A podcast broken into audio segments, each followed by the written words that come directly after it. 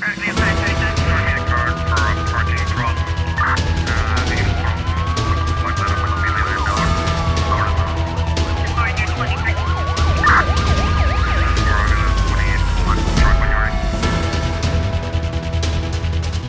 A Polícia Judiciária deteve esta quinta-feira na Ilha do Sal um funcionário público pela prática de um crime de peculato em concurso real com um crime de burla informática. O crime de peculato é cometido quando há subtração ou desvio mediante abuso de confiança de dinheiro público ou de coisa móvel apreciável. De acordo com uma nota da PJ, o indivíduo do sexo masculino de 32 anos de idade, hora detido enquanto funcionário público no exercício das suas funções, apoderou-se indevidamente da empresa onde trabalhava mais de 2 milhões de escudos para uso em proveito próprio. A detenção foi efetivada fora de flagrante delito na localidade de Ribeira de Ossi, no decurso do cumprimento de um mandado emitido eh, pelo Ministério Público. O detido foi presente logo na quinta-feira às autoridades judiciárias competentes para o primeiro interrogatório judicial de arguido detido, tendo-lhe sido aplicado cumulativamente como medidas de coação pessoal a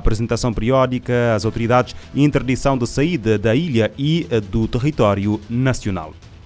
Os tribunais têm pendentes quase 1.300 processos de averiguação de paternidade, uma redução superior a 20% no espaço de um ano, de acordo com o relatório anual sobre a situação da Justiça relativo ao ano judicial 2021-2022, elaborado pelo Conselho Superior do Ministério Público. Para o atual ano judicial, transitaram 1.256 processos de averiguação oficiosa de paternidade, quando há precisamente um ano eram 1.580. A fuga à paternidade é um problema recorrente reconhecido pela sociedade e poder político em Cabo Verde, motivando anualmente centenas de processos judiciais, nomeadamente para efeitos de uh, perfiliação. A ministra da Justiça admitiu em maio último a necessidade de responsabilizar os pais pelos custos dos testes da ADN em processos de fuga à paternidade, em causa a necessidade de realização de testes e perícias da ADN para confirmar legalmente processos de averiguação de paternidade pendentes nos tribunais.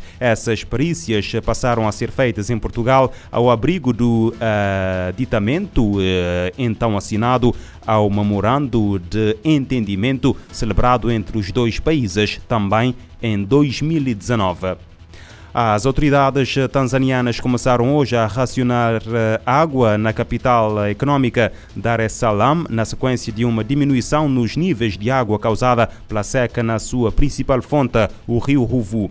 Os 5 uh, eh, milhões e meio de habitantes da cidade do Oceano Índico serão privados de água corrente durante 24 horas em dias alternados. Informação avançada pela empresa de água e saneamento de Dar es Salaam. A Tanzânia, tal como os seus seus vizinhos da África Oriental eh, está a receber pouca chuva com os eh, meteorologistas a avisar que a seca prolongada vai continuar. O abastecimento de água eh, do rio Ruvu caiu de 466 milhões de litros por dia para cerca de 300 milhões de litros dia, de acordo com as autoridades hídricas, enquanto a cidade consome cerca de 500 milhões de litros por dia. Quatro estações chuvosas falhadas desde finais de 2020 causaram a pior seca em pelo menos 40 anos, matando milhões de animais, destruindo culturas e mergulhando partes do Quênia, Somália e Etiópia, os vizinhos da Tanzânia, em condições de quase fome. As promessas climáticas dos países ainda não são suficientes para evitar o aquecimento global. A conclusão consta do novo relatório do Programa das Nações Unidas para o Meio Ambiente. O documento, lançado na quinta-feira, destaca que é preciso uma transformação nos setores de eletricidade, transporte, construção, sistema financeiro e alimentar para manter o aquecimento global em 1,5 graus Celsius. As emissões devem cair 45%. A cientista e coautora do relatório, Joana Portugal disse ao News uh, que, mais uma vez, há uma grande discrepância entre o que os países se comprometem e o que seria necessário.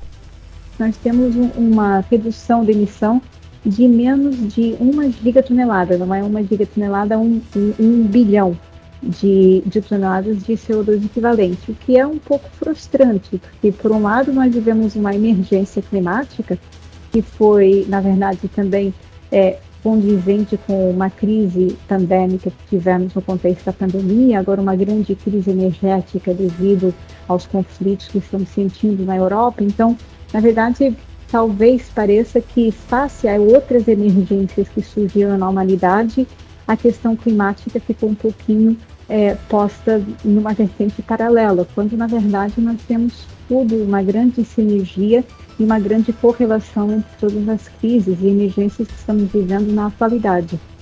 Joana Portugal, que também é professora de planeamento energético na Universidade Federal do Rio de Janeiro, no Brasil, explica que alguns países estão mais alertas e são mais ambiciosos nas suas metas.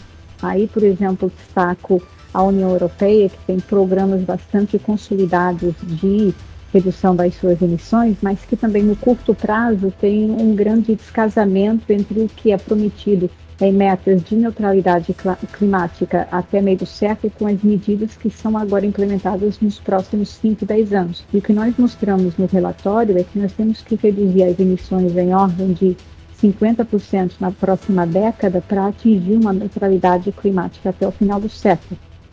O Programa das Nações Unidas para o Meio Ambiente alerta que a falta de progresso deixa o mundo em direção a um aumento da temperatura muito acima do Acordo de Paris. Para cumprir as metas, o mundo precisa reduzir os gases de efeito estufa em níveis sem precedentes nos próximos oito anos.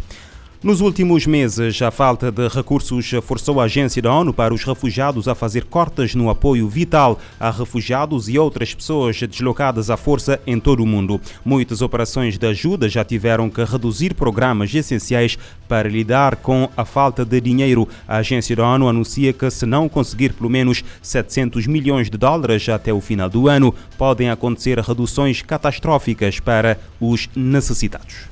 Em Uganda, que está passando por um surto de ebola, o Acnur não consegue adquirir sabonetes e kits de higiene suficientes para ajudar a combater a doença mortal. No Chad, o abastecimento de água nos campos foi cortado devido à falta de combustível. Já no Líbano, 70 mil famílias de refugiados extremamente vulneráveis não recebem mais a ajuda da rede de segurança da agência. O Acnur teme que novos cortes levem as famílias a fazer escolhas irreversíveis, como contrair dívidas incontroláveis, mandar os filhos para o trabalho em vez da escola, ou ainda oferecer uma filha para casamento precoce para reduzir o número de bocas para serem alimentadas em casa. O desespero também pode levar as famílias a embarcarem em jornadas perigosas para mais longe. A agência está particularmente preocupada com as lacunas de financiamento no Oriente Médio à medida que o inverno se aproxima.